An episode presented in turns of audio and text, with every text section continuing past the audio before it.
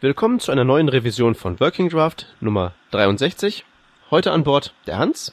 Hey, grüß euch. Der Rodney. Moin, moin. Und meine Wenigkeit, der Peter. Wir haben einen Haufen Themen und reichlich schlechte Laune, also steigen wir direkt mal ein.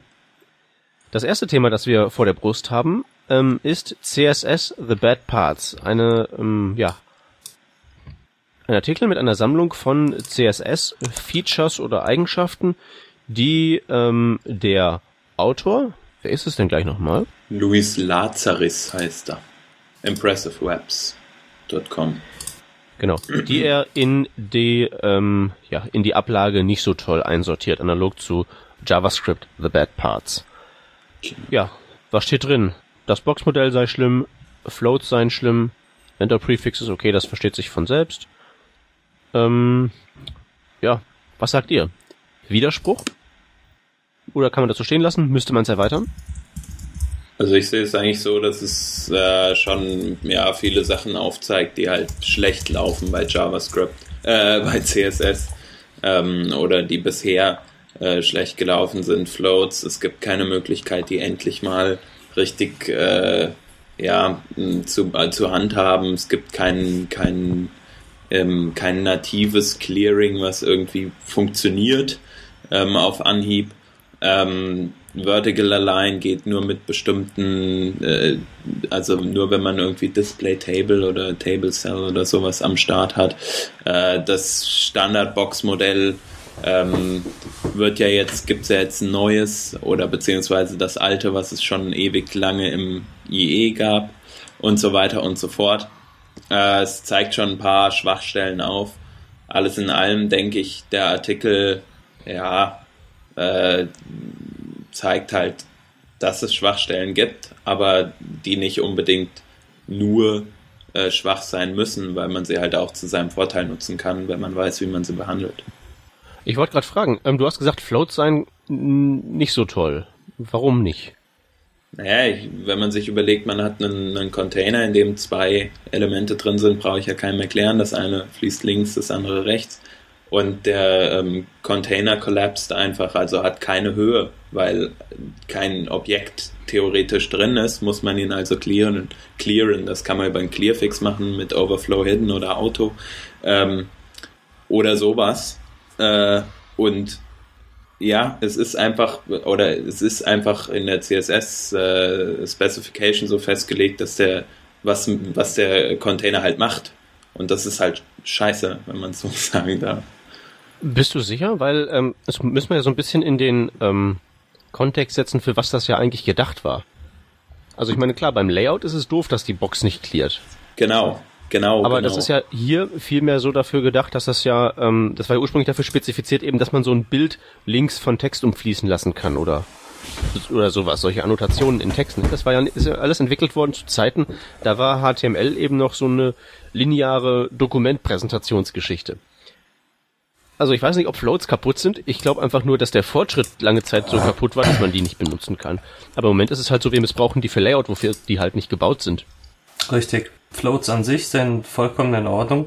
Wir haben nur äh, angefangen, die zu missbrauchen, wie wir auch Tabellen für Table Layouts missbraucht haben, weil wir keine anderen Mittel hatten.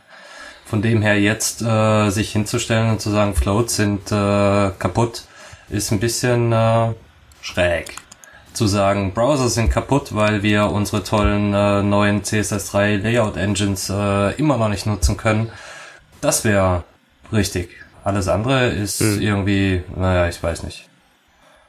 Geh doch nach Hause. Was ich in dem Artikel auch komisch fand, war ähm, IDs as Styling Hooks, dass man also Raute sowas benutzt als Selektor, um ein Element mit einer gewissen ID zu stylen. Ähm, ich habe nicht ganz verstanden, warum ist er dagegen? Und ich, seid ihr auch dagegen? Weil ich, ich verstehe nicht. Warum sollte man das nicht machen? Das ist doch ein Selektor so gut wie jeder andere.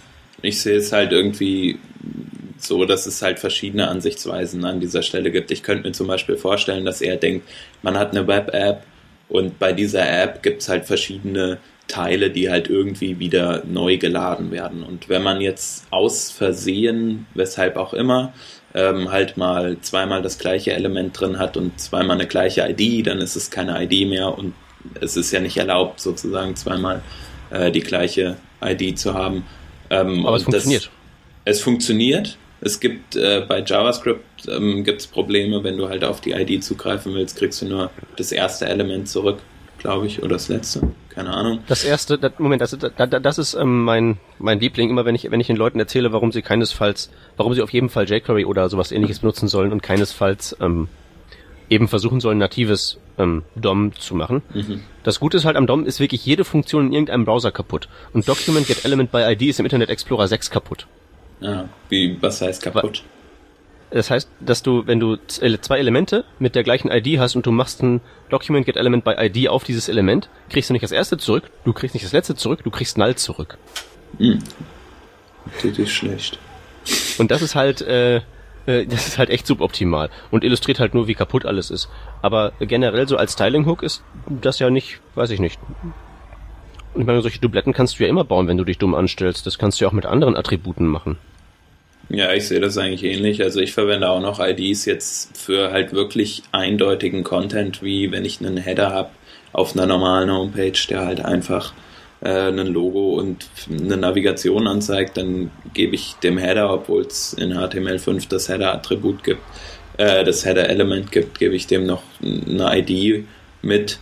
Äh, kann man überlegen, ob man, ob man halt einfach sagt, man verwendet da auch eine Klasse ähm, weil es ja auf selbe hinauskommt, äh, rauskommt, aber äh, ja, keine Ahnung. Nein, nicht zwingend. Also zum, zum einen sind ID-Selektoren immer noch deutlich schneller als schneller, äh, Klassen. Das zum einen, mhm. zum anderen, irgendwie tut es. Äh, zum anderen hast du, äh, ist das durchaus äh, vollkommen berechtigt, wenn du äh, einzigartigen Inhalt hast, äh, den auch einzigartig zu äh, deskript Tiefen zu, zu beschreiben, zu bezeichnen, zu identifizieren. Äh, das ist wieder so über, ich weiß auch nicht, übers Bein gebrochen. Er hat, er hat insofern recht, als dass man äh, mit IDs vorsichtig umgehen muss. Das ist vollkommen richtig. Aber sie generell nicht zu benutzen, ist Schwachsinn. Ja. Also ähm, wir können ja mal von diesem ID-Thema wegkommen. Ähm, ich finde halt generell muss man halt sagen, CSS, wie ich vorhin schon sagte, hat halt äh, Teile, die wirklich gut sind und Teile, die nicht so gut sind.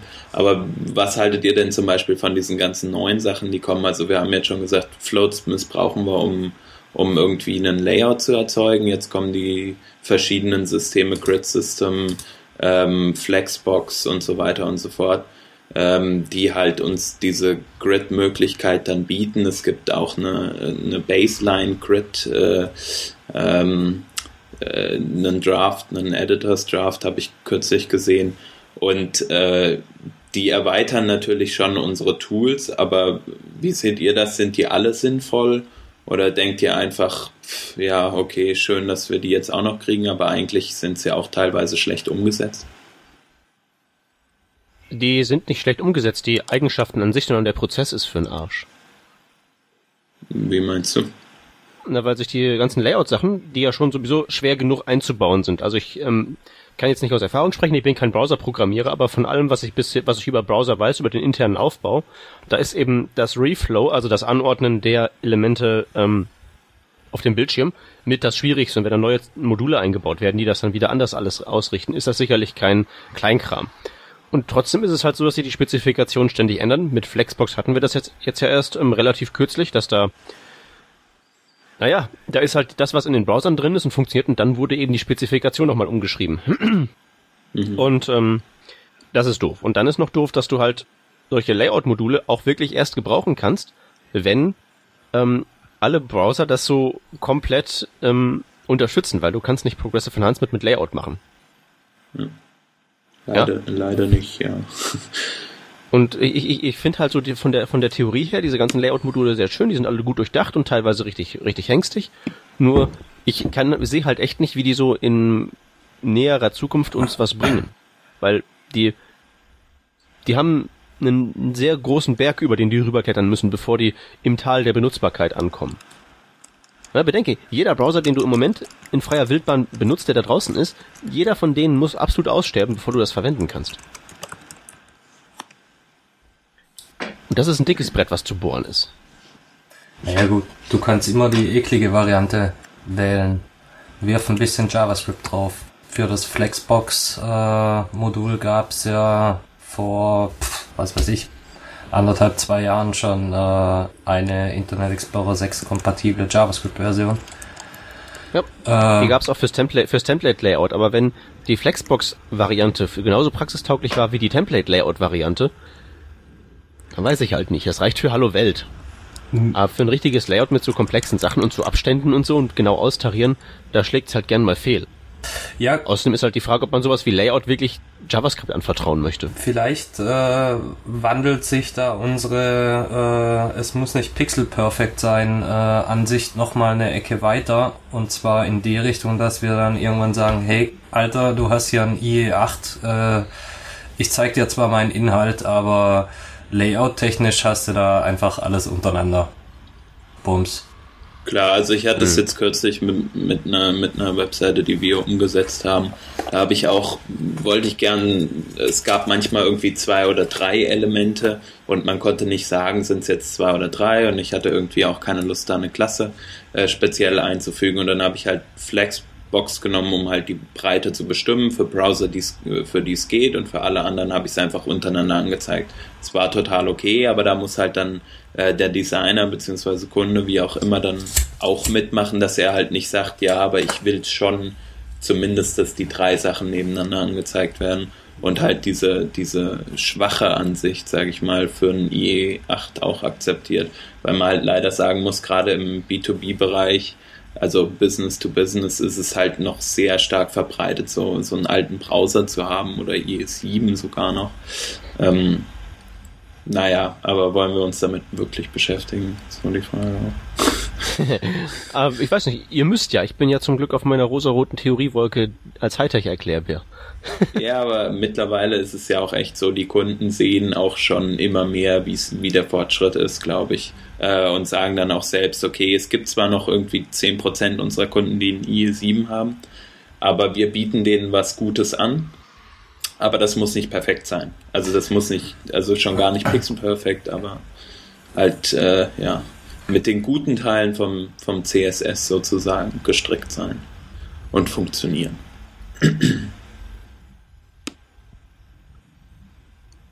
Tja. Heißt also, wir verwenden einfach alle in Zukunft noch mehr Abstraktionsschichten, damit wir den ganzen Krempel nicht mehr ertragen müssen. Genau. Okay, dann äh, wollen wir es mal dabei belassen, was das CSS angeht, beziehungsweise was die ähm, ja, hässliche Darstellung von Sachen angeht und wenden uns der wunderschön designten Darstellung von richtig tollem Content zu. Ja. habt ihr, habt ihr eure, euer äh, neues iPad, das heißt ja nicht iPad 3, habt ihr euer neues iPad schon bekommen? Wer hat sowas bestellt? Also ich nicht. Wie, nicht? Nee, nee, sorry. Also ich habe ein iPad 2, ähm, was mir meine liebe Firma Gebrüder Heiz äh, zur Verfügung stellt. Ähm, und das nutze ich zum Lesen von, von Feeds oder so oder wenn ich unterwegs bin, aber jetzt so daheim brauche ich es eigentlich nicht, weil ich lese gerne Artikel oder kommentiere zu Artikeln halt nicht auf dem iPad, weil da kann ich keinen geilen oder kann ich keinen Code schreiben oder so. Ähm, deswegen weiß nicht, nicht so unbedingt für mich notwendig. Ich, ich, ich wollte ja auch nur so darauf hinaus, ähm, es wird im Teil ja allerlei äh, angedichtet. Also sicherlich kann die Maschine so einiges, aber der große Brummer ist einfach das ähm, Display, dieses Retina-Dings, was, ähm, ja, wie ist das? Auf die gleiche Fläche doppelt so viele Pixel ähm, packt wie vorher? mehr, oder?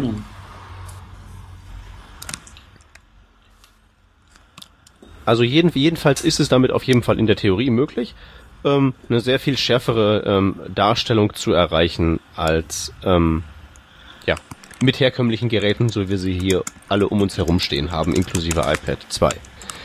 Ähm, und das gibt nun natürlich Diskussionen darüber, ob und wenn ja, wie man das auch für die Webentwicklung nutzen kann. Es gibt eine ganze Reihe von ähm, Artikeln, die werden wir alle in den Schaunotizen verlinken. Ähm, die schlagen überwiegend in die Kerbe, wir können da jetzt ganz tolle Sachen machen, wir können da jetzt doppelt so große Bilder anzeigen das sieht alles super scharf aus oder so. Und es gibt auch ein paar kritische Stimmen, die sagen, ähm, das macht uns möglicherweise mehr Probleme, als es uns weiterhilft. Und dann würde ich jetzt auch einfach mal noch so von meiner Seite aus so die äh, Theorie in den Raum werfen, vielleicht ähm, macht das ja überhaupt gar nichts und dann ist einfach nur so ein Feature, was jetzt fürs Web überhaupt gar keine Bedeutung hat, weil es keiner nutzen wird, aus irgendwelchen Gründen und es kann uns alles komplett am Ärmel vorbeigehen. Gönn der, gönn der Sache doch einfach mal ein bisschen Zeit. Die Umstellung von äh, den alten äh, Röhrenmonitoren auf das, was wir heute äh, an, an Flachbildschirmen hier haben. Also ich sitze vor einem äh, Thunderbolt-Display. Das Teil bringt gestochen scharfe Bilder. Das ist göttlich. Ich weiß, du kannst jetzt den Apfel schon wieder nicht hören. Äh, das, das hat Zeit ge gebraucht, bis wir uns da angepasst haben und so wird das mit dem äh, iPad genauso sein. Das ist jetzt einfach der nächste Wurf in die ja, Zukunft. Ich, ich weiß gar nicht, warum, warum da so ein Riesenfass deswegen aufgemacht wird. Es zeigt. Na, das kann ich dir sagen. Wenn, wenn, wenn, wenn die Bilder doppelt so groß werden, werden sie vierfach so groß von der Dateigröße her. Das könnte ja für manche ein Problem werden. Ja, aber müssen die Bilder doppelt so groß werden? Das ist ja die Frage. Das ist die Diskussion. Genau. Wenn sie das nicht müssen also in, einer, in einer Webseite, dann, äh, dann verstehe ich die Diskussion nicht. Wenn ich jetzt auf einmal ja, auf also wenn ich in mein wenn ich in meinen Twitter Stream reingucke, ist der voller Leute, die rumjammern, wie matschig doch jetzt Webseiten aussehen im Vergleich zum Rest UI von dem Gerät. Hm, Vielleicht folge ich einfach nur, nur, nur, nur zu vielen Apfeltaschen mit zu hohen Ansprüchen. Aber das ist mir definitiv aufgefallen, dass die da am Rumjammern waren. Jedenfalls kurz nach ihrem, ihrem nachdem die ihre ganzen Unboxing-Videos und sowas. Ich muss mal entfolgen. Aber dringend. Ja, ich meine, ich meine, es ist natürlich schon so, dass das halt eben da, wenn es halt doppelt so scharf ist in den Apps und es dann im Web einfach nicht so scharf ist, dass dann so man auf die Idee kommen könnte, wir haben doch die Mittel hier. Es gibt mittels JavaScript und CSS-Techniken, wie man rausfinden kann, okay, sind wir auf so einem Device oder nicht. Und dann ähm, kommt man eventuell auf die Idee, das so einzubauen. Was ja ziemlich so Rückwärtsevolution ist in Sachen Performance. Also genau, das, das ist nämlich äh, das Problem. Eigentlich äh, finde ich, ist nicht unbedingt die, die, die Pixelgröße, ähm, sondern einfach unsere, unsere Download-Rate, die wir haben. Und dafür gibt es halt zum Beispiel noch für uns Webentwickler noch nicht die perfekte Schnittstelle, äh, mit der wir testen können. Ähm, was hat derjenige eigentlich für eine Download-Geschwindigkeit und welches Bild können wir ihm anbieten. Natürlich ist es schön, wenn derjenige äh, mit seinem Retina-Display ein super geiles, äh, äh, hochauflösendes Bild bekommt, was halt irgendwie 4 Megabyte groß ist oder so. Ähm, aber es ist auch schön, wenn er einfach den Content sieht und das Bild so ungefähr entschlüsseln kann. Ähm, denke ich. Außerdem kann man sich dann Gedanken machen, will man nicht vielleicht äh, Bilder irgendwie nachladen? Also jetzt, wie gesagt, erstmal Content, dann äh, ein schlechtes Bild und äh, irgendwie zum Initialladen und dann ein, ein äh, besser auflösendes Bild reinhauen. Das ist doch aber genau der, der Punkt. Wir haben doch auf dem Mobile äh, Device Markt äh, generell das Problem, dass wir äh, verschissene Downloadraten haben, dass wir äh, komplett unterschiedliche Displays haben, dass wir im Prinzip für, für jeden Seitenaufbau prüfen müssten, wie viel Fläche haben wir überhaupt zur Darstellung zur Verfügung, wie hoch ist die Pixel Density, jetzt neu eingeführt durch das iPad. Und dann die massive Frage, wie viel Bandbreite haben wir überhaupt, um irgendwas runterzuladen? Und daraus können wir, das können wir momentan per JavaScript alles einigermaßen äh, widerlich hinfrickeln, können wir äh, durchaus das äh, beste Bild ermitteln, das jetzt angezeigt werden kann. Ich habe zwar von mir aus äh, 32 Trillionen Pixel auf meinem iPad, aber wenn ich einfach nur äh, Edge zur Verfügung habe, dann brauche ich da kein 4 MB Bild runterladen. Und wenn ich jetzt mit meinem neuen iPad 3 da sitze, oh super geil, ich habe drei Trillionen Pixel, dann will ich trotzdem keine drei Jahre warten, bis ich irgendwie ein Bild sehe, sondern ich will irgendwas sehen. Und das. Ähm, Moment, darf ich da noch, darf ich da noch was hinzufügen? Ja. Selbst wenn du dann jetzt hier ähm, den, ähm, weiß weiß weiß ich, äh, 6G äh, hast, also den über übernächsten äh, Mobilfunkstandard und alles ist super schnell, dann kannst du aber trotzdem per JavaScript ähm, immer noch nicht rausfinden, was für einen Mobilfunkvertrag der auf der Seitenaufrufende hat. ja, das könnte das, ja auch könnte ja auch mal von Interesse sein. Das ist das nächste Problem. Was mich aber zu der eigentlichen Aussage bringt, die ich jetzt machen wollte, äh, dass nicht das Display das Problem ist, sondern äh, die momentan fehlende Technik auszuloten, was denn jetzt äh, die optimale das optimale Bild ist, das ich äh, anzeigen kann. Und das hängt halt nicht nur äh, davon ab, wie viel Pixel äh, Bildschirmgröße ich habe, sondern auch davon, äh, wie viel Bandbreite und, wie du schon richtig sagst, wie viel Volumen ich überhaupt zur Verfügung habe.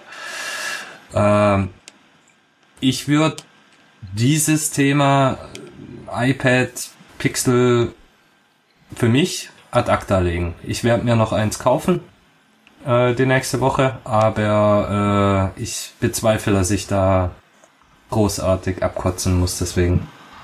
Hm. Also äh, diese ganzen Geschichten, um mal äh, vielleicht auch noch eine, eine neue Sache aus der letzten Woche mit einzubringen, ähm, werden ja auch gerade behandelt, wie der Anselm eben schon in unserem äh, Live-Chat sagt, äh, in dieser Responsive Images Working Group in, äh, von der W3C. Und da gibt es halt vom Scott Yale einen, einen Polyfill, um halt Bilder in verschiedenen äh, Größen auch darzustellen, aber dem mangelt es halt auch wieder an den besprochenen Sachen, äh, zum Beispiel Downloadgeschwindigkeit und natürlich Vertrag äh, des, des jeweiligen ähm, äh, Menschen, der halt da sein, sein Device benutzt. Die Spezifikation und der Polyfill, die haben noch ein ganz anderes Problem. Die kümmern sich nämlich wieder nur um die äh, tatsächliche Bildschirmgröße und nicht um die äh, Größe des eigentlich äh, dargestellten Inhalts. Was bringt mir das, wenn äh, dieser, dieser Polyfill ermittelt oder die Spezifikation äh, sagt hier, super, ich habe äh, 1000 Pixel Breite, mein Bild soll aber nur auf äh, 10% äh, der Breite angezeigt werden. Dann ermittelt äh, das Teil trotzdem, ja cool, äh, lad mir mal das für äh, die 1000 Pixel runter. Das ist mhm. doch irgendwie total Banane. Was denken Sie sich da eigentlich?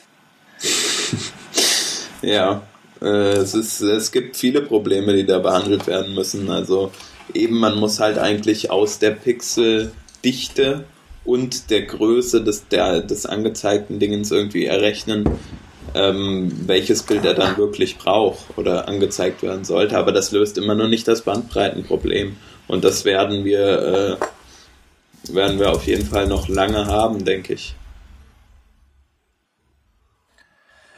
Ja, also vielleicht müssen wir einfach so als Gesamtzivilisation ähm, so, so Sachen wie ähm, ja, Mobilfunkverträge und so ein Zeug hinter uns lassen.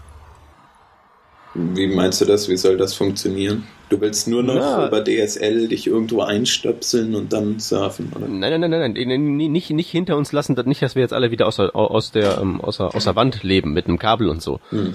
Nö, dass man das einfach irgendwie, dass, dass, dass, dass alles, dass alles irgendwie so ein bisschen flatratiger wird, dass auch so, mhm. so, ähm, so diese, diese nazihafte Auslandsbehandlung, die man dann immer gerne erfährt, wenn man ähm, mal über eine Grenze überschreitet und dann wird man direkt arm, wenn man mal kurz telefoniert und so. Ja dass das mal irgendwie aufgeräumt wird, dass die Netze ausgebaut werden. Also ähm, ich erzähle ja immer, sobald ich hier aus dem Hauptbahnhof fahre in Osnabrück, ist halt, ne, sobald halt eben wirklich so der, der, der, der letzte Wagen des Intercity die, die Überdachung da vom Bahnhof verlassen hat, zack, wie abgeschnitten, ist nichts mehr.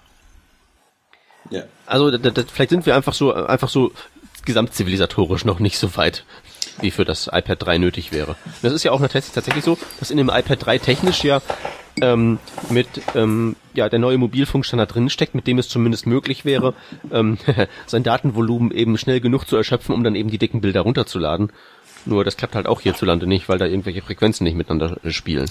Also ich war vor kurzem ja in Indien im Januar und da ist es halt so, dass ähm, für uns Europäer oder, oder ja, etwas in etwas reicheren Ländern lebende Leute der, der das Zeug, also 3G zum Beispiel genauso viel kostet fürs Handy ähm, wie jetzt hier in Europa, aber für die Leute dort ist das natürlich unheimlich teuer.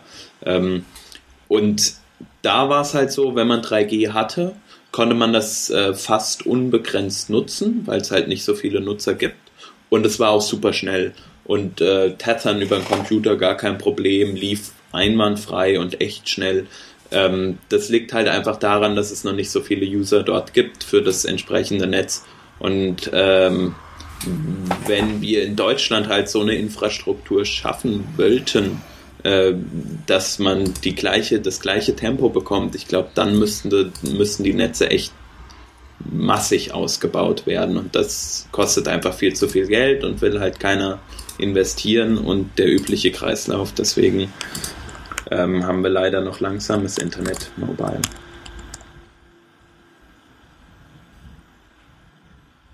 Also wir fassen zusammen, wir sind unserer Zeit hier mit dem iPad 3 äh, voraus und das ist nicht gut. Na, natürlich ist das gut. Sag mal, Leute, wir machen hier irgendwelche. Evo es gibt immer Evolutionssprünge. Das, das ist euch doch äh, klar. Und äh, wir haben jetzt ein super geiles Display und das können wir halt noch nicht gescheit benutzen. Punkt.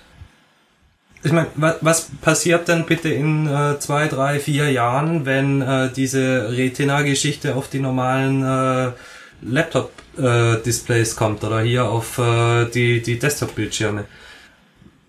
Schreit, da, schreit Boah, ich, kann dir sagen, ich, ich, kann dir nicht, ich kann dir nicht sagen, was dann passiert, aber ich kann dir sagen, bis, was bis dahin passiert. Ja, nicht viel Gescheites. Das ist, aber das ist, das ist ein Fakt. Ich meine, was willst du da dagegen machen? Soll deswegen jetzt jede Firma auf der Welt äh, sagen, nö, wir, wir entwickeln keine neuen Displays, weil es gibt ja keine Technologie, mit der wir die auch äh, richtig schön mit Inhalten aus dem Web befeuern können. Entschuldigung, äh, das ist doch Schwachsinn. Nee, nee, nee, da, da, nee, nee das, das, das ist sicherlich Schwachsinn. Ich will ja auch nicht der Firma einen, einen, einen Strick daraus drehen. Das ist halt nur so, dass so Sachen wie eben die Infrastruktur hinterherhinken. Ja, aber das ist doch immer so. Wir werfen in einem Bereich äh, irgendwie zwei Meter weiter, als wir äh, eigentlich laufen können. Ich kann dir jetzt kein, kein Beispiel aus dem Ärmel schütteln, aber ich bin der festen... Ich aber, ja, als, als der Steve Flash Verband hat. Ja. Erläutere. Ja, zum Beispiel. Zum Beispiel. Naja, ähm, die Sache ist halt nur, bis dahin wird's halt hässlich. Ja. Klar. Be beziehungsweise wir meckern halt auch sozusagen oder wir sehen als hässlich an, auf äh, was ein sehr hoher Standard ist. Ne? Also ich sag mal, das Display vom iPad 2 finde ich zum Beispiel jetzt nicht hässlich. Äh, und ähm, also jetzt mal in, in dieser Region hässlich angesiedelt. Äh, und ähm, somit, also es funktioniert ja auch alles so. Es funktionierte früher auch mit unseren Feature Phones, aber wir haben halt jetzt die Smartphones, also wollen wir auch äh, alles super schnell haben und alles äh, für die Smartphones und äh, Retina-Displays zugänglich. Ähm, aber brauchen wir es wirklich oder meckern wir einfach nur auf einem richtig hohen Niveau? Wir, ach, naja, weißt wir, du, wir haben, wir haben fließend Wasser, also. Eben. Das ist alles, was wir brauchen. Okay, ähm, wollen wir mal äh, vom iPad wegkommen und vielleicht auf, eine, auf ein ähnliches Problem eingehen, ähm, nämlich so äh, verschiedene Größen äh, von, von Bildern vielleicht auch wieder übertragen, jetzt mal auf äh, Ads, also Werbung. Wir haben da nämlich einen Artikel äh, gefunden, in dem der Autor nochmal beschreibt, oder zum ersten Mal eigentlich irgendwie, was ich gesehen habe, beschreibt, ähm, wie man denn in der, in der Real World äh, Responsive Ads, also responsive Werbung implementieren kann. Und zwar serverseitig. Ähm, ich glaube, Peter, du hast den Artikel ein bisschen studiert, oder? Wie war das? Ähm, das äh, war, glaube wäre jetzt, wäre jetzt etwas übertrieben formuliert. Es ist halt ähm, generell das Problem, Ähm, Ads sind sowieso schon eine ziemliche Herausforderung. Ich glaube, Rodney wird da gleich ein, ein bis zwei Lieder von singen können. Eben das Zeug auszuliefern und das ist jetzt eben halt, ähm, dass man auf die Idee kommen könnte, könnte, es müsste jetzt responsive werden. Das ist ja schon ziemlich schwer genug, wie wir jetzt ja festgestellt haben, überhaupt ein Bild auszuliefern. Ähm, und das wird ja nicht, nicht jetzt wesentlich einfacher, wenn man eben ähm, in einem Ad drin hängt. Rodney, erzähl mal. Ja, du hast bei dem Ad äh, erstmal das gleiche Problem, wie wir bei den Bildern schon hatten. Du musst, also bisher läuft das so, dass du eine äh, fixe Dimension für so eine äh, Werbeanzeige hast. Was weiß ich, hier so ein, so ein Leaderboard hat äh, 728 Pixel auf 90 Pixel und das ist einfach fix, das ist so ein, so ein Standard. Und mit den äh, mit, bei der bei der Integration in so eine Seite äh, sagen wir, gib uns ein Leaderboard. Wir wissen ja, wie groß das ist. Da haben wir die erste Herausforderung, dass wir jetzt den den Ad-Servern, äh, die da irgendwie involviert sind, mitteilen müssen. Du schau mal, wir haben jetzt äh, 50 äh, 500 Pixel Breite äh, und nur 60 Pixel Höhe zur Verfügung. Gib uns da mal was Gescheites für. Das können diese ganzen äh, Ad-Server, die da dazwischen geschaltet sind, also zwischen dir, deinem Browser und der, dem eigentlichen äh, Werbetreibenden, das können fünf, sechs äh, Server sein, das können die alle nicht. Da, da steigen die schon aus, weil da gibt's kein äh, fixes Format mehr, sondern das ist jetzt alles fließend. Das ist das erste Problem. Ähm, das zweite Problem ist, und da wird's, glaube ich, viel, viel schwieriger. Äh, wie kriege ich denn jetzt so eine Anzeige überhaupt fließend? Wir haben ja bei den Webseiten schon irgendwie das Problem, dass wir äh, Bilder äh, auf, auf äh, was weiß ich, 50% Breite anzeigen, damit wir den äh, Text rechts nebendran äh, zeigen können werden wir zu klein in der Breite, also gehen wir von mir aus auf ein iPhone runter, sagen wir, okay, schießen wir den Text unter äh, das Bild und machen wir das Bild jetzt 100% Breite. Ähm, das ist äh, etwas, da können wir schön frickeln, aber so ein, so ein äh, Werbebastler, der kommt da erstmal nicht mehr klar. Das vergleiche ich jetzt mal ganz, ganz bewusst mit einem äh, Print-Designer. Als ob ein Printdesigner äh, ein, ein responsive Web bauen soll. Da geht halt einfach nicht. Da müssen die erstmal dazu lernen. Das ist das eine. Das zweite ist, wir haben bei äh, Werbekampagnen immer oder sehr, sehr häufig äh, Animationen mit drin. Die müssen da dann auch noch mit klarkommen, dass wir auf einmal unterschiedliche äh, Formate haben in, in der Form, dass ich nicht einfach nur ein äh, Bild skaliere oder eine animierte Grafik skaliere, sondern dass ich die äh, inhaltlich vom Layout her ändern kann. Also dass ich Logo nicht mehr links vom Text, sondern über dem Text haben kann. Wie animiere ich das denn jetzt auf einmal? Und das ist alles super, aber einfach ist echt was anderes. Es ist halt auch ein riesen ähm, Work, ja, äh, also ein ziemlich großer Arbeitsaufwand, irgendwie so Workload wollte ich eigentlich sagen, ähm, der halt erstmal bewältigt werden muss, um halt verschiedene ähm, Ads in verschiedenen Größen anbieten zu können. Äh, wie du eben schon sagtest, es sind, äh, sind halt die verschiedenen Animationen, über die, die man sich Gedanken machen muss, aber es spielt dann halt natürlich auch das Geld für denjenigen, der halt die Werbung machen will oder fabrizieren lassen möchte, äh, eine Rolle. Und da sagen sie dann ganz oft, ja, wir wollen es so billig wie möglich äh, erzeugen und dann wollen wir uns nicht noch Gedanken machen, wie wird das auf einem Mobile Phone angezeigt.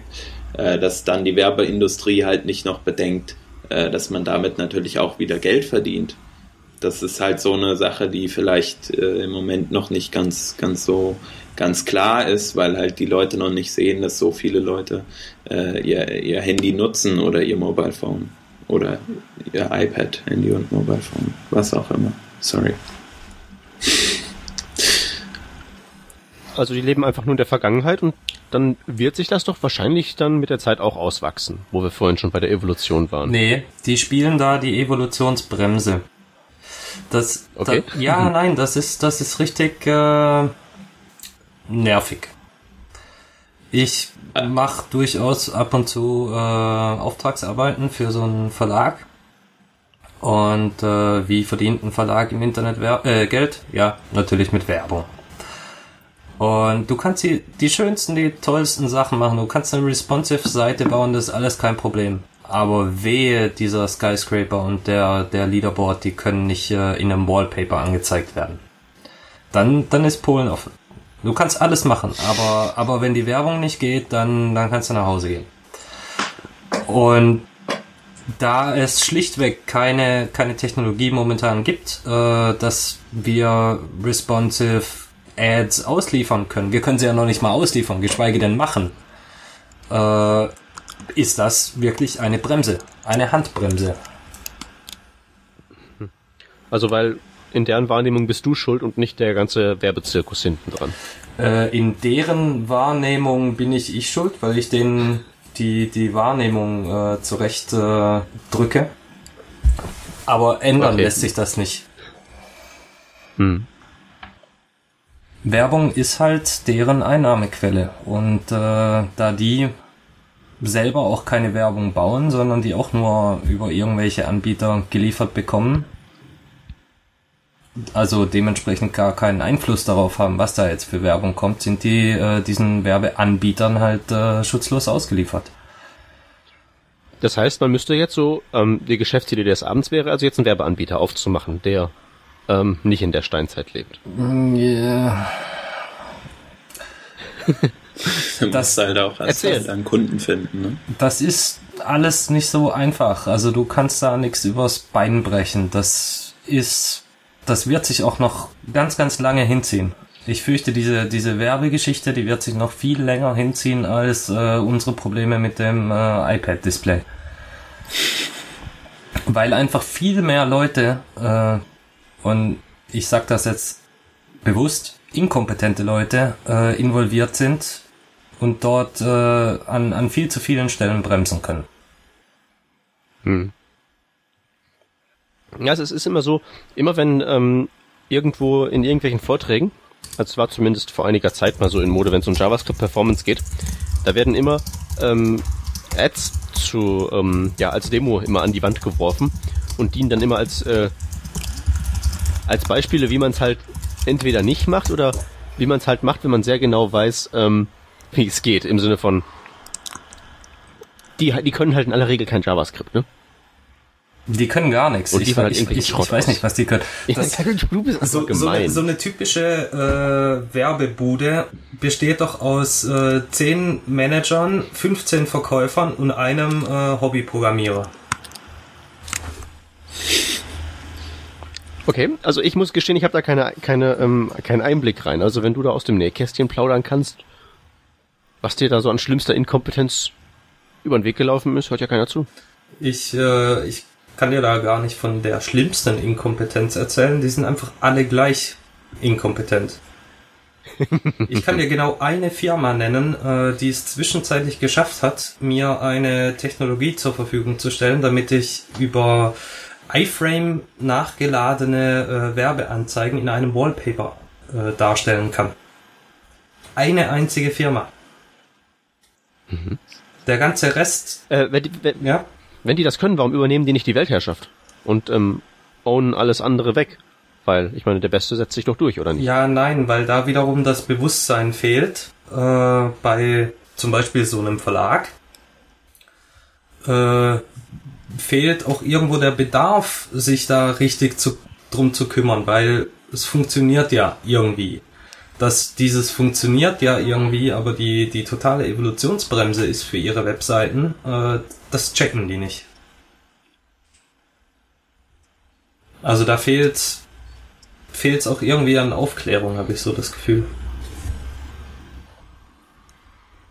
Okay. Aber dafür ist ja auch der Peter da, um auch mal irgendwie vielleicht Leuten HTML irgendwie näher zu bringen, die gar keine Ahnung davon haben, nämlich Werbefabriken. Äh. Deshalb das, bucht alle mal den Peter. ich ich stelle mir den äh, Peter gerade vor, wie er vor einer Windmühle steht. und alle ihn an, anblasen mit irgendwelchem Scheiß, der keine Relevanz hat und er nichts dagegen tun kann, oder wie meinst du? Don Quixote. Don Quixote. Der Kampf gegen die Windmühlen. Ach, Ja. Ich, ich, ich habe schon so manches erlebt. Also, man hat mir auch mal vor, vor so einer, man hat mir mal, ich habe den Leuten eine Advanced JavaScript Schulung verkauft und dann haben die mir ein paar Azubis vorgesetzt, die am gleichen Tag angefangen haben, an dem ich in die Stadt gekommen bin. Also, würde mich jetzt nicht schrecken, aber ja. Ähm, gut, responsive Ads. Also, mein Lösungsvorschlag wäre ja ganz einfach den Adblocker installieren und keine Aufträge für die Leute machen und dann existiert das Problem ja nicht mehr. Ja, jein, äh, das, das, bei dem Verlag, bei dem der, der Shep und ich äh, übermorgen beispielsweise einen äh, Workshop halten. Das ist ja total super. Äh, Der Verlag selber lebt von, äh, von Werbung, aber das komplette Entwicklerteam hat einen Adblocker aktiv. Ich mein, Entschuldigung, hä? Ich kann, ich kann gar nicht im, im Web surfen ohne meinen Adblocker, weil sonst meine, äh, mein, mein dämliches MacBook Pro föhnt. Wie die Sau. Wegen diesem dreckigen Flash. Und jetzt können wir Flash bashen und äh, CSS3 äh, hypen. Nee, können wir nicht, weil CSS3 ist genauso äh, der, der Föhnanschalter. So, bevor, bevor diese ganze Animationskacke nicht irgendwie so läuft, äh, dass mein Laptop eben nicht föhnt, schalte ich auch meinen Adblocker nicht aus. Ganz einfach. Die Inhalte der Werbung, die wären ja gar nicht mal das Problem für mich. Die würde ich mir ja doch durchaus angucken. Aber nicht, wenn meine Kiste deswegen nur noch am Kotzen ist. Würdest du dir echt angucken? Da ich selbst äh, Portale gebaut habe, also nicht nur in Auftrag, sondern in äh, selbst betrieben, die von Werbung abhängig waren, kann ich das schon irgendwo auch nachvollziehen, dass so ein armer Webseitenbetreiber äh, da ein bisschen Geld mitmachen will. Und da kommt Ja, ich, ich kann, kann nachvollziehen, warum, warum da jemand Geld mitmachen will. Aber würdest du dir die Dinge angucken? Würdest du jetzt sagen, wenn jetzt irgendwie so ähm, Flash stirbt aus, so morgen ist jetzt streckt das alle, alle, alle, alle Gliedmaßen von sich, sagst du dann, ja, geil, und deinstallierst den Adblocker? Äh, nein, aus dem einfachen Grund, weil äh, CS Okay, CSS3 stirbt auch aus, keine Animation mehr. Nichts blinkt. Ja, ich, ich noch da. bezweifle, dass äh, den Adblocker ausschalten meine, meine erste Reaktion wäre, aber das könnte ich mir dann doch durchaus überlegen, ja. Okay. Sobald das Ganze irgendwie äh, sinnvoll umgesetzt ist, also dass ich beispielsweise äh, Werbung lazy loaded bekomme, nicht hier per per blockierendem Document Write, sondern irgendwie so nachgezogen und das das stört meinen Bildschirmaufbau nicht und ich kann schon mal anfangen die Webseite zu lesen äh, und irgendwie wird die Werbung dann da reingefriemelt, ohne dass es mich stört äh, wenn das gegessen ist und das Problem mit den ähm, CPU schrottenden Animationen, dann dann sehe ich das Problem mit der Werbung nicht mehr. Nö. Okay, interessant. Ähm, ich, ich meine nur, weil ähm, ich, also meine Definition von Werbung ist halt, da ist irgendwas in dem Zeug, das ich ähm, eigentlich machen möchte und das versucht mich halt abzulenken. Und das, das ist halt so, ähm, nee, das, würde ich halt tendenziell gerne abwehren. Und wenn die Geld von mir haben wollen, sollen sie einen Flatter-Button einbauen oder mir ihre, ihre Paypal-Dingens da geben und gutes Zeug machen. Dann kriegen sie nämlich was von mir. Aber mich ablenken von dem Zeug, das ich lesen will? Nee. Nee, echt nicht. Nee, da bin ich eigentlich. Meine Meinung. Bin ich auch deiner Meinung. Ich meine, es gibt ja, gibt ja irgendwie so subtile Werbung, die irgendwie auch einfach nur im Footer von einer Webseite integriert ist und was einfach nur ein Bild ist, was mir immer einfällt, ist zum Beispiel, äh, oder was mir jetzt spontan einfällt, ist äh, HTML5 äh, oder nee, HTMLY.com, so eine Seite vom Chris Coyer, ähm, wo halt einfach nur oben rechts halt so ein kleiner Werbebanner ist. Aber äh, zum Beispiel, ich lade gerade diese Seite und es dauert recht lang, bis die Seite da ist und das kommt halt einfach daher, dass es nicht gelazy loaded wird, sondern halt standardmäßig die Werbung automatisch da ist und äh, halt ja das, äh, das Laden der Seite, äh, das komplette Laden der Seite verhindert. Ähm, das ist, ist ein Nachteil und wenn die, die Werbung einfach im Footer ist und mich da nicht weiter stört, dann vertrage ich die auch, sage ich mal. Ich kann dir auch genau sagen, warum. Da unten ist sie nämlich da, wo du sie nicht wahrnimmst. Eben. Das heißt, die funktioniert nicht. Naja, es kommt drauf. Und wenn es defekt ist, dann kannst du ja auch nicht auf den, auf den Zeiger gehen, natürlich. Aber also ich denke, es gibt auch Werbung im Footer, die halt schön ist. Es gibt ja auch gute Werbung, muss man immer wieder dazu sagen, die halt vielleicht ähm, genau den Inhalt einer Webseite halt widerspiegelt und äh, zum Beispiel die auf einer ähm, Webdev-Seite irgendwie weiß ich nicht, Hosting-Lösungen anbietet oder, oder äh, hier lernst du die oder abonnier doch hier diesen Service, dann kriegst du halt äh, die coolsten Features von JavaScript immer sofort per Screencast. Ähm, das ist ja was, was dich potenziell interessiert, also personalisiert so ein bisschen. Ähm, und die sind halt auch teilweise gut aufgemacht und die gucke ich mir teilweise auch gerne an. Und manchmal klicke ich sogar bei sowas, je nachdem, wie interessant es ist. Und so würde es ja total Sinn machen, wenn sich jede Webseite so finanziert und nicht über irgendeine Scheißwerbung, ähm, die gar keinen Bezug hat zu dem, was man sich gerade anguckt. Was ist dein Bewertungsmaßstab für gut? Das ist halt so eine subjektive Sache, ne? Also, ähm, ja, lass hören. Also für mich ist es halt, wie ich eben schon sagte, relevant zum, zum Content. Ich bin auch zum Beispiel nicht gegen personalisierte Werbung. Ein Kollege sagt immer, ich bin halt die Post-Privacy-Generation. Deswegen ist mir das nicht so wichtig, ob da jetzt Google meine Daten ähm, erkannt hat und mir dann halt die perfekten Links in mein in meine äh, in irgendeine Webseite reinpostet oder so. Aber wenn ich jetzt zum Beispiel diese diese äh, diese Webs, äh, also diesen Artikel lese zu, zu personalisierter Werbung und ich sehe dann zum Beispiel eine Werbung von einem Werbeservice sozusagen, äh, der mir halt verkaufen äh, oder Werbung verkaufen will oder bei dem ich äh, Werbung machen kann. Ähm, das fände ich zum Beispiel gut. Äh, das ist jetzt halt nur ein Beispiel. Wie genau die Kriterien dafür sind, kann man natürlich nicht sagen. Oder kann ich jetzt aus dem Stegreif nicht sagen. Weil ich würde jetzt mal raten, ähm, das Kriterium gut für einen, der Werbung schaltet, ist, äh, wie viel Kohle dabei rumkommt. Für den, der sie schaltet, das ist richtig, aber nicht für den Betrachter. Ja, das ist ja, das ist ja, aber das ist ja der, der, das ist ja der, der am Ende entscheidet, was da eingebaut wird. Und wenn wir gesagt haben, dass es darum geht, eben die Aufmerksamkeit abzufischen, da waren wir uns ja einig, dann kollidiert das auch so ein bisschen. Aber ähm, naja, ähm, ich habe da halt ähm, ich habe da halt eine sehr äh, sehr gründliche Meinung zu dem ganzen zu dem ganzen Problemkomplex und ich sage halt, wenn ihr Kohle haben wollt, dann sagt Bescheid. Ja, genau. Also das finde ich halt zum Beispiel auch saugut. Ich meine, ich habe auf meinem Blog selbst keine äh, Werbung und äh, du ja auch nicht zum Beispiel. Äh, und wenn man halt einen, einen früher war es Flatter, ich weiß gar nicht, wie aktuell das noch ist, oder halt einfach einen, einen Donate-Button oder wie auch immer ähm, hinmacht und, und halt entsprechend User hat, die das auch nutzen dann gibt es, äh, oder dann kommt da auch irgendwann mal was zusammen, könnte ich mir vorstellen. Hast du selbst? Ja, kommt halt eben nicht, kommt halt eben nicht automatisch, ne? Du musst halt, das ist eben die, ähm, die, das ist ein Schwierigkeitsgrad höher als Werbung. Bei Werbung reicht's ja einfach nur, ähm, jedem, der vorbeikommt, die Aufmerksamkeit abzusaugen, mhm. dass er halt dahin klickt.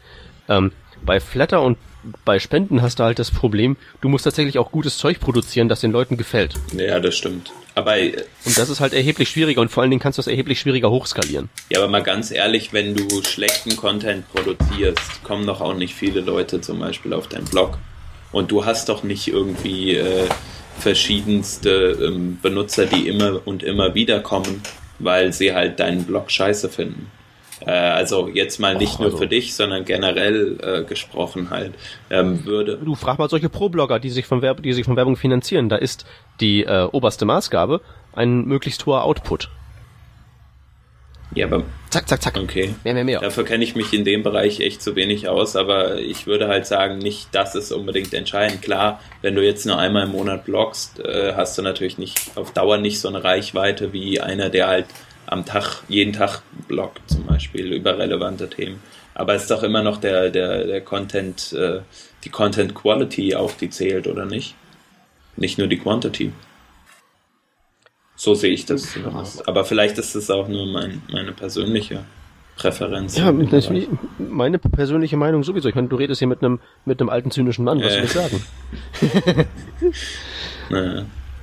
Ich glaube, wir sind auch ein bisschen abgeschweift, ne? Aber ähm, also generell, wie gesagt, ich, ich block halt Werbung, mir ist egal, wie die aussieht und mit was für Problemen da die ähm, diversen Neandertaler, die da in die Verwertungskette involviert sind, ringen. Äh, ich nehme das halt nicht wahr und wenn die Kohle haben wollen, sollen sie Bescheid sagen, dann kriegen sie welche. Ja. So einfach ist das. Ich mache jetzt nur für dich einen, einen Flatter-Button auf meiner Homepage. Mach es. Das ist super easy, nur ich würde es halt echt lazy loaden, so mit diesem Doppelklick-Heise-System. Ja, das ist eine coole Sache auf jeden Das Fall. ist echt, ähm, das bringt bei der Performance auch, wenn du so Facebook-Krempel oder sowas mal einbaust, ähm, ähm, Hab ich. also unabdinglich, weil sonst ist das so lahm, ähm, ja, geht gar nicht. Ja, ja. Gut. Okay, äh, lass uns doch mal von den Ads äh, wieder ein Stück weggehen, oder? Genau, aber wir können ja trotzdem beim, bei einem spendenfinanzierten Geschäftsmodell bleiben. Das wäre äh, eine coole Überleitung jetzt zum nächsten Thema. Ähm, ist Mozilla nicht auch? Äh.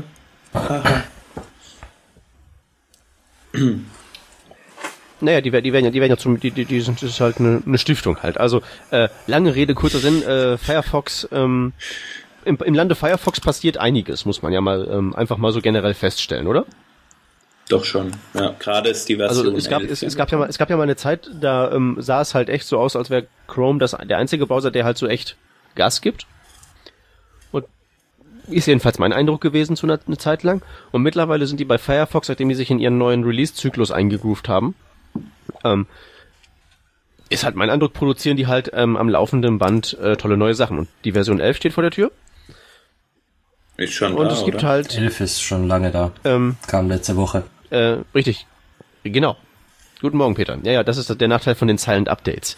Ähm, weil das ist zum Beispiel eins von den, ähm, von den Features, die jetzt mit der äh, Version ähm, 11 gekommen sind. Also mit der 11 noch nicht, aber ab Version 12 wird es so sein, dass die Updates eingespielt werden, wie es bei Chrome der Fall ist. Im Moment wird man ja noch gepromptet, hey, hier ist ein Update, willst du es einspielen? Äh, ja, nein, vielleicht. Und ab ähm, Version 12, also mit Version 12, kommen sie halt automatisch rein. Äh, und das ist zum Beispiel schon mal eins von diesen Features, wo man sagen kann, ähm, wurde Zeit, oder? Auf jeden Fall, gerade heute hat wieder irgendjemand getwittert, zufälligerweise habe ich es gesehen, äh, wenn Chrome jetzt, äh, wenn Firefox jetzt noch einmal nach den äh, Updates fragt, dann dies und jenes. Äh, und dann äh, habe ich mich halt nochmal erkundigt, ich habe doch irgendwie neulich gelesen, dass es jetzt kommen soll mit Version 12. Ähm, also die Nutzer nervt es auf jeden Fall. Äh, das merkt man halt ganz oft, finde ich einfach, wenn man, wenn man mal Twitter beobachtet. Und es ist gut, dass es endlich weg ist und dann geht vielleicht auch mal dieser ganze Quatsch von wegen, ich überprüfe mal kurz, ob auch dieses und jenes äh, Plugin ähm, verfügbar ist für deine Version. Äh, vielleicht geht das dann auch mal weg, weil das nervt mich auch immer, wenn ich irgendwie einmal den Nightly starte und dann einmal die aktuelle Version und dann nochmal eine Version 3.6, um da noch irgendwas zu überprüfen oder so. Ähm, diese ganzen Prompts, ich will einfach nur, dass mein Browser sofort startet und da ist. Gut, das ist jetzt ja ähm, zum Glück gewährleistet, eins der, ähm, der wichtigen Features und ähm, das mit den Add-ons ist ja auch ähm, so drin. Die werden halt, da wird jetzt von ähm, standardmäßig angenommen, dass die erstmal kompatibel sind. Also im Prinzip das Chrome-Modell wird ähm, emuliert und ähm, ja, so will man es eigentlich haben. An neuen Features, jetzt Features jetzt so zum ähm, Ent was so die Entwicklerspielereien angeht, ähm, da ist es halt in diesem Update halt eher ähm, dünn. Da gibt's halt so Sachen ähm, am DOM, die verbessert werden. Das fasst man in aller Regel eh nicht direkt an. Es gibt hier ein paar neue HTML-Elemente, da ein paar neue HTML-Elemente. Äh, nicht Elemente, Attribute, die halt jetzt implementiert werden. Zum Beispiel die Attribute Muted und Loop ähm, für Audio- und Video-Elemente. Was ich ganz sympathisch finde, ist die Battery API. Da kann man nämlich den ähm, Ladezustand von ähm, eben der Batterie komplett auslesen. Kriegt raus, wie lange läuft die noch, wie viel Power ist drin, lädt die gerade auf oder entlädt die. Ähm, gibt's auch schon länger, aber ist jetzt halt ähm, aktiviert und kann ähm, mehr oder minder vollumfänglich benutzt werden. Funktioniert die auch für Laptops oder ist es äh, oder gerade für Laptops oder ist es nur eine Möglichkeit für ein Mobile, für eine Mobile-Geschichte? Die funktioniert auf allem, was ähm, eine Batterie Ah hat. ja, cool. Also das heißt, die funktioniert natürlich auch für deinen ganz normalen ans Stromnetz angeschlossenen Rechenknecht ohne Batterie. Nur da zeigt die eben an. Am Netz. Am Netz voller Saft. Äh, dauert, hält noch unendlich ja. und so. So schön diese ganzen äh, Hardware-APIs sind, die Mozilla da gerade nach und nach rausballert. So sehr stellt sich mir doch die Frage, wozu? Jetzt habe ich hier eine, eine Battery API und ich kann jetzt argumentieren, ja, total toll, ich kann auslesen, äh, der, der Akku hat jetzt noch 20% äh, Leistung. Vielleicht sollte ich dann mal meine äh, stromschluckende, CPU-schluckende Canvas-Geschichte abschalten und kann dann äh, die verbleibenden 20% da vielleicht noch ein bisschen äh, länger nutzen. Das ist ja schön, das ist auch sicher äh, richtig, aber sind wir hier in, in, in Kansas? Nee. Ich kann dir sagen, wofür das, wofür das gebraucht wird. Wozu? Boot to ja, Gecko. Boot to Gecko ist aber auch nur, in Anführungszeichen, nur äh, Mozillas äh, Plattform, um diese ganzen äh, Hardware-APIs überhaupt mal sinnvoll äh, bauen zu können. Äh, ich würde es eher umgekehrt sehen. Die brauchen die Hardware-APIs, um Gecko bauen zu können. Ja, ich habe an der Cebit äh, ein Stündchen mit Chris Heilmann äh, gesprochen. Und äh, ich sehe das gerade andersrum, wo er dann auch zustimmte. Also es, es geht, geht in, die, in dieselbe Richtung. Sie brauchten ein äh, System, wo sie äh, vollflächig eingreifen können das geht halt nun mal nur, wenn sie ihr eigenes OS äh, brezeln. Und äh, brauchen aber natürlich auch diese, diese APIs, um eine HTML5 äh, ähm, UI für, für ihr Telefon da bauen zu können. Also das geht Hand in Hand. Ja gut, aber das hört sich jetzt für mich wie eine Existenzberechtigung für dieses Ding an. Richtig. Für äh, Boot Gecko oder alles, was darauf basieren soll, äh, braucht diese APIs. Das ist vollkommen richtig. Aber wir kriegen diese APIs auch äh, im, im regulären Firefox auf dem, auf dem Desktop. Diese APIs werden standardisiert, das heißt die Wahrscheinlichkeit, dass auch äh, Chrome und Co. die implementieren, äh, ist doch da. Oder äh, doch recht hoch. Ähm, da, da stellt sich mir dann einfach nur die Frage, wie gehen wir denn mit dieser äh, Responsibility um? Ich meine, wer, wer von euch hat denn jetzt Lust, äh, sich auch noch drum zu kümmern, wie viel Strom der, der Rechner äh, gerade hat, auf dem eure Web-Applikation läuft und auf Basis dessen äh, eventuell irgendwelche Features runterzuregeln? Ähm, das ist dann sicherlich davon abhängig, was für eine Applikation das ist. So, keine Ahnung. Ähm, da muss ja erstmal die Möglichkeit gegeben sein, dass ich was runterregle. Wenn ich jetzt also, sagen wir mal, ich habe jetzt irgendwie ein Canvas-Spiel und das besteht aus der Canvas und da ist halt die Action, dann kann ich ja gar nichts runterregeln. Ich, mich, mich würde halt interessieren, wo gibt's denn überhaupt die Möglichkeiten in der Web-Applikation da was runterzuregeln? Also weiß ich nicht, bei der bei irgendwelchen Charts, die gerendert werden, die Framerate runterdrehen, wenn die live Datenfeed. Ich weiß es nicht. Naja, der einzige Punkt, den ich rüberbringen wollte, ist, wir kriegen hier eine ganze Menge von, von, von APIs, mit denen man auch ganz viele coole Sachen machen kann, aber das Gros der äh, Developer wird die nie anfassen.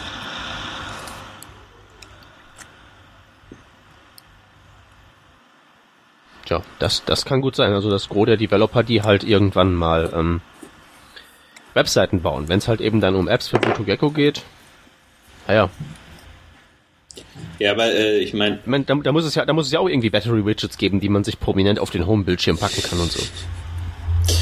Ja, ich denke halt, es ist einfach generell, vielleicht wird es halt mal in den anderen Browsern auch irgendwann so sein und wenn man dann mal bedenkt, äh, dass man halt mit, mit ähm, irgendwie mit Phone Gaps sich halt eine geile, geile in Anführungsstrichen native App äh, als Web-App baut ähm, oder generell auch jede Web-App nutzt ähm, und da dann halt dem User auch zum Beispiel einen Prompt anzeigen kann. Hier, Achtung, äh, sicher mal deine Daten, bevor du jetzt äh, dein, bevor dein Akku leer ist.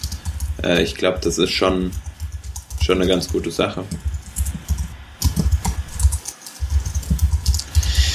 Ja, so ein Warnfenster ist so, denke ich mal, das ja, ist halt die Frage, ist, ist, ist das die, ist das der Verantwortungsbereich von einer Web-Applikation dann?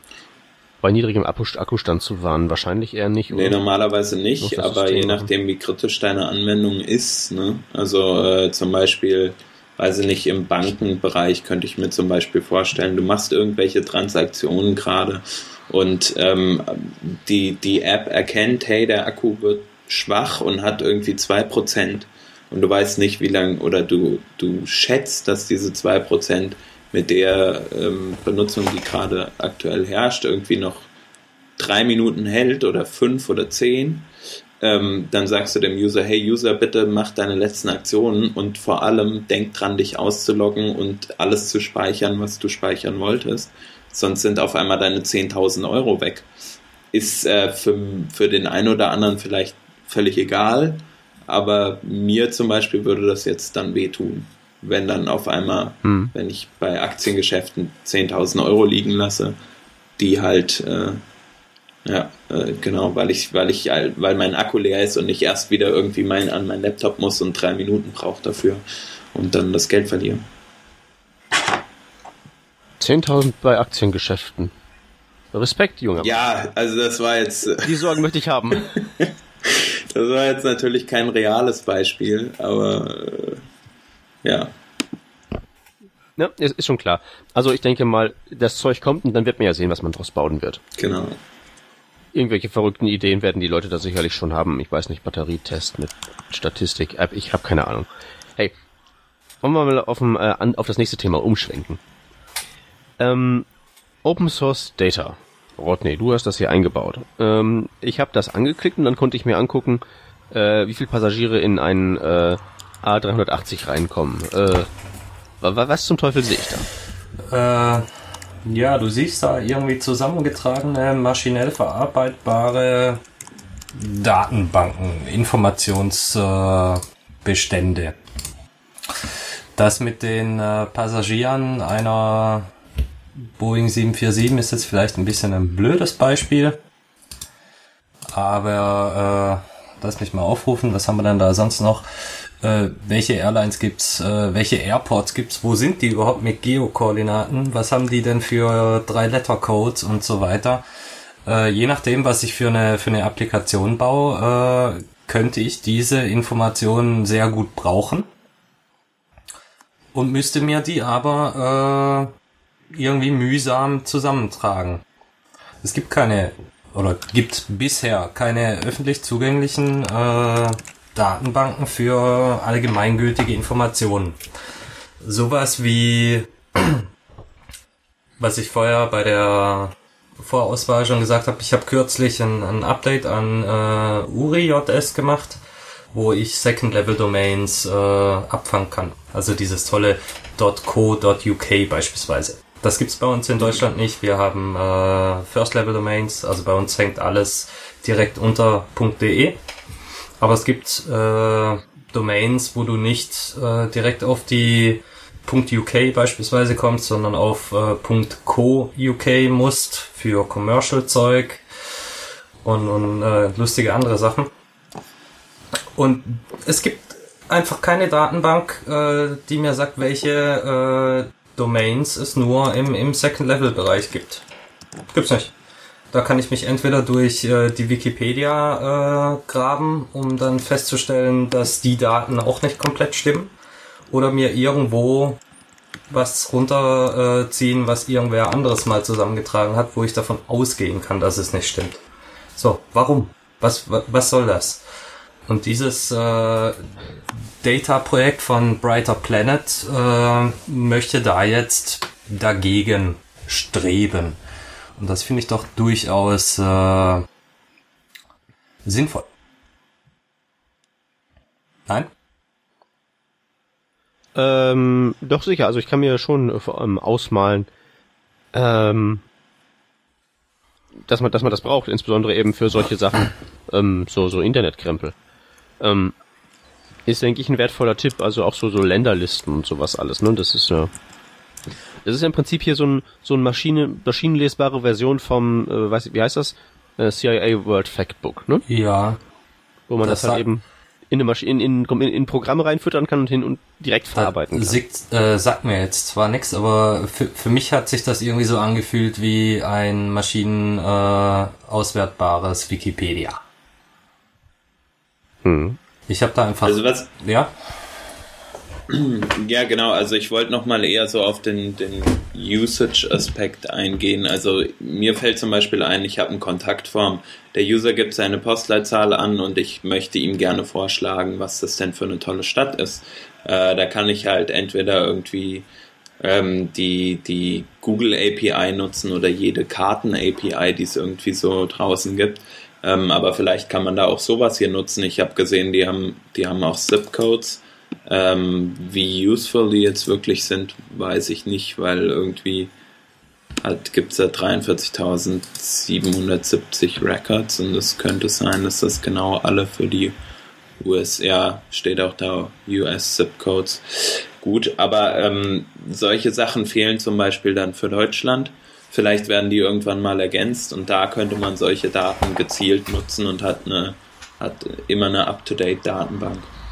Daher gute Sache. Richtig, das ist so ein bisschen der Punkt. Äh, das, was wir jetzt hier von Brighter Planet äh, präsentiert bekommen haben, ist natürlich alles andere als äh, vollständig. Aber warum zum Teufel kriege ich von, vom deutschen Staat eigentlich keine äh, simple Liste, sei es eine CSV oder sonst irgendwas, von äh, Postleitzahlen mit äh, irgendwelchen äh, Geokoordinaten vom Zentrum und von mir aus noch irgendwelchen äh, Polygonen drumherum, wo diese Postleitzahl eigentlich gilt. In irgendwelchen hierarchischen äh, Strukturen, damit ich das irgendwie sinnvoll verwerten kann. Warum muss ich mir sowas eigentlich von der Post für ein Schweinegeld kaufen? Ah, man kann das Ja, überhaupt. du hast es, du hast es, du, du, du sagst es. Wer, soll- wer will das denn bezahlen? Wie, wer will ja? denn das bezahlen? Ich meine, äh, Entschuldigung, das sind irgendwie, das sind irgendwie so Fakten des Landes. Äh, das, das sollte doch allgemeingültig zur Verfügung stehen. Also du musst dir jetzt wirklich vorstellen, ich sitze jetzt hier mit der Merkel-Handhaltung, ja? Boah, geh nach sitze ich jetzt Hause. hier so vom. Monitor. Und ich sag, und, und ich sag, und ich, nee, ich, ich, simuliere jetzt wirklich mal die Gegenseite so ähm, mit vollem Körpereinsatz. Und ich, ich mache jetzt die, die, diese Aussprache nicht nach, weil das kann ich nicht. Aber denk es dir einfach mal so, ich würde jetzt reden wie die Merkel und ich würde halt einfach immer nur so sagen, auf jedes Argument, das du halt rausbringst, ja, äh, muss ja auch irgendwer machen, kostet Geld, ähm, weil ich glaube nämlich genau das würde, würden alle sagen, an die man das heranträgt, wenn es nicht sowieso generell darum geht, dass, ähm, ne, bedenke, wie ich hier stehe mit meiner Handhaltung, für mich sind ja mehr Geheimnisse im Staat äh, eher vorteilhaft, als wenn jetzt alles bekannt wäre. Warum soll ich kampflos das alles aufgeben? Nur weil das irgendein so zotteliger Webnerd haben möchte, um ein Kontaktformular zu bauen. Das sehe ich doch gar Geht nicht ja, ein. hier ja, geht ja gar nicht um, um den zottligen Webnerd. Es geht ja darum, dass äh, sämtliche äh, Software-Schmieden äh, diese Informationen in ihren Applikationen verwenden können. Äh, du hast, du hast hier Ja, Software-Schmieden, ja? in irgendwelche dämlichen Postleitzahlengebiete äh, geteilt, die absolut keinen Sinn machen, vorne und hinten nicht. Die, die kannst du dir nicht irgendwie ausrechnen. Das ist irgendwie so willkürlich ausgewürfelt. Entschuldigung, was, was soll ich denn da machen? Da bist du dran schuld. Gib mir die Informationen, wo das ist. was du machen sollst, also bedenke, ich stehe hier immer noch so, ne? Ähm, was du machen sollst, du sollst was Vernünftiges arbeiten. Du sollst nicht irgendwie ins Internet gehen, wo die ganzen Terroristen sind und die Kinderficker. Du solltest vielleicht irgendwie Autos bauen oder so. Ja, aber ich, ich, ich bin ja gar nicht im Internet. Ich will ja bloß die, die Datenbank haben. Ich bin ja offline. Ich bin ja was weiß ich. Ich, ich baue hier gerade so ein, so ein äh, Programm, damit ich mein, äh, mein FedEx und UPS-Zeugs irgendwie sinnvoller dispatchen kann. Weil ich bin ja, ich bin ja sinnvoll. Ich bin ja ein Transportunternehmen. Ich habe ja hier meine LKWs Okay, und so. ich, ich, ich stelle ich stell auch jetzt das Getrolle ein. Ähm, ich, ich glaube, ich glaube, dass äh, es gibt überhaupt gar, keine, gar, keinen, gar keinen Gedankenrahmen, in dem die Entscheider navigieren könnten, in denen, denen ersichtlich ist, warum frei zugängliche Daten für irgendwas gut sein sollen. Für uns ähm, als Internetleute ist das selbstverständlich, weil gib irgendwem coole Daten und, und, und ähm, was, ein, was eine einfache Schnittstelle in die Hand und dann wissen wir, dass da automatisch irgendwelche coolen Sachen hinten rausfallen. Das ist einfach so äh, das Gesetz des Internets. Aber das, das, das ist nicht in, das ist nicht in deren Realität. Da sind die entweder zu alt für, also nicht alle, aber ich würde mal sagen die überwiegende Mehrheit. Ähm, und die sehen halt vor allen Dingen, da will halt irgendwas umsonst haben und das kann ja nun nicht angehen. Aha. Die wollen hier das Internet ausdrucken und in irgendwelchen äh, Bunkern ablegen, damit sie ihr komisches Archiv machen können, aber sind unfähig, äh, mir zu sagen, was die der durchschnittliche Benzinpreis der letzten zehn Jahre war. Da in, in welcher Genau. Welt lebe ich Archi- eigentlich? Archivieren. Ja, genau, genau. Archivieren ist ein althergebrachtes Konzept. Das kapiert jeder. Aber äh, wa warum kostenlos Sachen rausgeben? Ne? Das ist was anderes. Das mag jetzt für uns alles das Gleiche sein, weil wir machen das eh digital und Festplatten kosten nichts und dann pumpen wir einfach alles voll. Na, natürlich, logisch, klar. Aber deren Gedankenrahmen, äh, äh, äh, das umfasst das halt nicht. Das verstehen die nicht. Ja, ähm, ich habe ja noch ein anderes Beispiel. Ähm, es gibt ja durchaus so Sachen wie Informationsfreiheitsgesetze. Das heißt, theoretisch könntest du halt ähm, hingehen und ähm, Stadt, Land, äh, Gemeinde fragen. Pass auf, Sache so und so. Ihr habt hier einen hässlichen Brunnen ins Stadtzentrum gebaut. Sag mal an, ähm, was hat das gekostet zum Beispiel? Ne? Und ähm, in den Informationsfreiheitsgesetzen steht halt drin, dass du das machen kannst. Da steht aber auch drin, dass deine Anfragen abgelehnt werden ähm, können. Und das ist alles riesig kompliziert. Es gibt so eine Webseite, die heißt einfach fragdenstaat.de, die man äh, da nutzen kann. Und ähm, du musst dir einfach nur mal angucken, wie da so diese Einzelfälle äh, bearbeitet werden. Und dann merkst du einfach, was für einen riesigen Widerstand du da triffst. Mir ist, mir ist der Widerstand ja vollkommen bewusst. Die- die- mir sind, die auch sind- die Probleme vollkommen bewusst. Ja. Das ändert aber nichts daran. Ja, und warum machen die es nicht? Bitte? Ja, Es ändert nichts daran, aber ich- will, will halt versuchen, dich in deren Gedankengebäude äh, zu entführen. Da kommst du an und verlangst plötzlich umsonst äh, oder für günstigen Preis auch nur, wenn halt hier bei Frag den Staat so eine Anfrage da äh, so und so viel 100 Euro kostet, bis die da beantwortet oder aus dem Archiv gekramt wird. Wa- Warum sollen die dir irgendwas äh, umsonst geben und dann noch in dieses Internet reinstellen, wo wie gesagt die ganzen Terroristen unterwegs Ja, sind? wir werden jetzt hier ein bisschen politisch. Äh, Ich überspitze das natürlich ein bisschen, ist klar, aber ist da nicht ein wahrer Kernhund drunter? Ich glaube schon. ich, ja, was, was soll ich Ja, dazu vielleicht- noch sagen? Das ist die, das ist die Preisfrage, ja. Vielleicht sollten wir einfach nicht über Politik reden. Äh, das äh, führt zu eh nichts Gutem. Ich meine, man sieht es ja auch immer wieder, äh, wenn wir Webgemeinde, sage ich jetzt mal, uns ähm, ja Netzgemeinde Ach, heißt das. Entschuldigung. Wenn wir unser Blut vergießen auf den, auf dem Boulevard der, äh, was war das? Gebrannten CDs? Keine Ahnung, genau, liebe äh, Netzgemeinde. Ähm, wenn wir halt, jetzt hast du mich irgendwie aus dem Konzept gebracht, wenn wir halt äh, mal versuchen, unsere Vorschläge einzubringen, werden die ja erstmal eh abgeschmettert.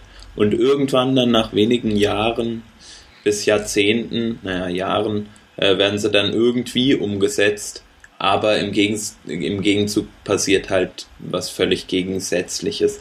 Und leider, solange wir noch da sind, dass unsere junge Generation oder die besser verstehende Generation noch nicht so äh, das äh, diktiert, was halt in der Politik passiert, äh, solange wird auch, denke ich, noch dieser das Internet ist so schlecht Ruf äh, weiter existieren. Ja. So würde ich das auch unterschreiben. Das Problem ist halt einfach, die sind, die sind ja nicht blöd oder so, aber die haben halt einfach ein, ein, ein, ähm, ein anderes, einen anderen Filter, durch den die die Welt betrachten. Ich würde den ganzen Politikern ja gerne mal das Netz abklemmen. Dann sollen sie mal gucken, was sie da machen. Können sie sich Briefe schreiben. wieso die spielen? Das kannst du ja machen, das, das, das kannst du ja machen, aber das hilft halt nix. Weil die sehen die Welt durch einen anderen Filter, dann ist das halt anders, dann ist es halt so wie früher. Wie zu Helmuts Zeiten, da macht man halt eben, ja, Briefe schreiben, Faxen. Wenn man es nicht sowieso schon tut. Faxen. Ja, eben, Fax, Wahnsinn. genau. Ja, ich, die, das, du wirst das halt, du, kann, du kannst den, du kannst den armen Leuten nicht helfen. Das ist halt das Problem. Das musst du halt einsehen. Ja. So, und das einzige, das einzige, was halt bringt, ist das, ist das zu tun, was eben die macht, äh, die immer mit der Hand diese schönen Formen äh, abbildet, es aussitzen. Ja? Und spätestens, und irgendwann wird es allein schon aus biologischen Gründen sich reparieren. So. Äh, aber dann haben wir wieder ich jetzt aber, ganz ich, andere Probleme, ja. denke ich. Äh, wenn, wenn wir halt dann mal ähm, die ältere Generation sind, dann gibt es auch wieder irgendwas Neues. Aber wollen wir nicht wirklich jetzt mal dieses politische Thema äh, aus diesem Web-Podcast verbannen? Ja, absolut. Also ich habe auch mein, mein, mein, mein, mein Zyniker-O-Meter hier, zeigt auch schon längst im roten Bereich. Ich muss aufhören. Okay. Gut, äh, ich denke, dann, dann gehen wir so langsam zu den keine Schaunotizen über. Wolltest du nicht noch irgendwie erzählen, dass äh, H264, dass das Thema H264 gegessen ist? Ähm, würde ich machen, wenn wir noch mehr Zeit hätten, aber wir haben die Stunde schon okay. locker voll. Verschieben, verschieben wir aufs nächste Mal. Ist ja auch nichts Neues, hatten wir letzte Revision schon angedeutet. Genau. Also, die keine Schaunotizen. Ähm, es gibt einen ähm, Talk vom SXSW vom Paul Irish, äh, in der er über die Neuerungen im Chrome Canary spricht. Ähm, das sind ziemlich viele, die mittlerweile da schon gelandet sind und es sind ziemlich coole Sachen drin, ähm, wie zum Beispiel CSS Regions oder die Filter, äh, über die wir auch schon gesprochen haben, also CSS Filter, äh, die Fullscreen API, Gamepad API. Ähm, Request Animation Frame äh, for Intelligent Animation, also der funktioniert jetzt auch mal richtig, soweit ich das äh, gecheckt habe. Ähm, und noch so ein paar andere Sachen und er erklärt das wirklich gut. Ich meine, Paul Irish macht immer gute äh, Vorträge und Videos, glaube ich, und äh, den sollte man sich, denke ich, mal zu Gemüte führen. Also er zeigt es vor allen Dingen auch. Wir erzählen immer nur und man kann es dann zu Hause rumhacken, aber er zeigt halt richtig auch, wie das Zeug funktioniert. genau, live in seinem 13-Minuten-Talk. Ne? Genau. So, Scrollpath. Wer hat das eingetragen? Ich. Erzähl. Äh, Scrollpath ist ein jQuery-Plugin, mit dem man relativ simpel auf die aktuelle Scroll-Position reagieren kann. Und äh, zwar in der Form, dass man äh, sowas wie eine Polygonlinie äh, vorgibt, auf der sich ein Element bewegen soll, wenn ich, wenn ich dann scrolle. Und so kann ich sehr simpel äh, nette kleine animierte Effekte in meine Seite einbauen. Wenn ich dann nach unten scroll, bewegt sich hier irgendein Element äh, nach unten rechts oder nach oben links oder irgendwie sowas. In äh, Maßen, nicht in Massen, kann das ganz, ganz nett aussehen. Kann man sich mal angucken, ist recht simpel. Ja, es, gibt eine schöne Demo, also einfach mal mit maximaler Geschwindigkeit durchscrollen. Wenn einem dann nicht schlecht ist, dann kann man das ja gerne mal verwenden. Okay, letzter Punkt. Ähm, es geht um JavaScript Extremoptimierungssport. Das ist ein, ähm, ja, eine Liste von Links, in denen ähm, darauf eingegangen wird, wie man ähm, JavaScript so wirklich an der äußersten ähm, Grenze der Performance-Front optimieren kann, wo es halt darum geht, wie schreibe ich JavaScript so, dass der Garbage Collector in seinen kleinen Päuschen möglichst wenig Zeit in Anspruch nimmt. Oder was gibt es so für Optimierungen, die jetzt zum Beispiel V8 spezifisch, also spezifisch für die JavaScript Engine von Chrome gemacht werden könnten. Das ist alles Zeug, das, davon sollte man in aller Regel die Finger lassen, weil es eben wirklich Extremoptimierung ist und teilweise eben Browser Engine spezifisch ist. Ähm, das Gute daran ist, wenn man sich das ähm, anschaut und durchliest, dann versteht man besser, wie dieser ganze JavaScript-Zauber im Browser funktioniert. Und alleine Deshalb sollte man es lesen, man sollte es vielleicht halt nur nicht benutzen, wenn man es nicht gerade wirklich machen muss. Ähm, ergänzend dazu gibt's noch ähm, eine schöne ähm, Präsentation, ein paar Slides, die in die genau ähm, entgegengesetzte Richtung zielen. Dort werden nämlich die größten Mythen von JavaScript Performance Optimierung mal gründlich auseinandergenommen mit Tests und Statistiken, ähm, dass man also nur dann optimiert und an den Stellen dreht, wo es halt auch wirklich was bringt. Gut. Und das wären unsere keine Schaunotizen. Genau, würde ich auch sagen. Ähm, das war's dann für die Woche. Genau. Ähm, ich bedanke mich bei Hans und Rodney. Ein Vergnügen wie immer. Danke, ebenso. Wieder gerne. Und dann ähm, verabschiede ich mich auch von all unseren Hörern, auch denen, die live dabei waren. Nicht vergessen, jene, die es nicht wissen, Working Draft sendet neuerdings auch live. Immer montags ähm, gegen 20 Uhr. Es gibt einen Chat auf Freenode, Working Draft. Und ähm, dort werden wir uns dann nächste Woche wieder treffen. Allerdings bin ich nicht dabei und ich glaube, die Sendung findet auch am Mittwoch statt, oder? Genau, soweit ich das äh, jetzt richtig im Kopf habe, haben wir einen Gast, der, mit dem wir uns am Mittwoch treffen. Der Marc Thiele. Und ähm, genau deswegen für alle Live-Hörer äh, bitte am Mittwoch dabei sein und am Montag nicht enttäuscht sein, wenn wir nicht am Start sind. Gut, dann machen wir hiermit Schluss. Schönen Tschüss. Abend. Ciao.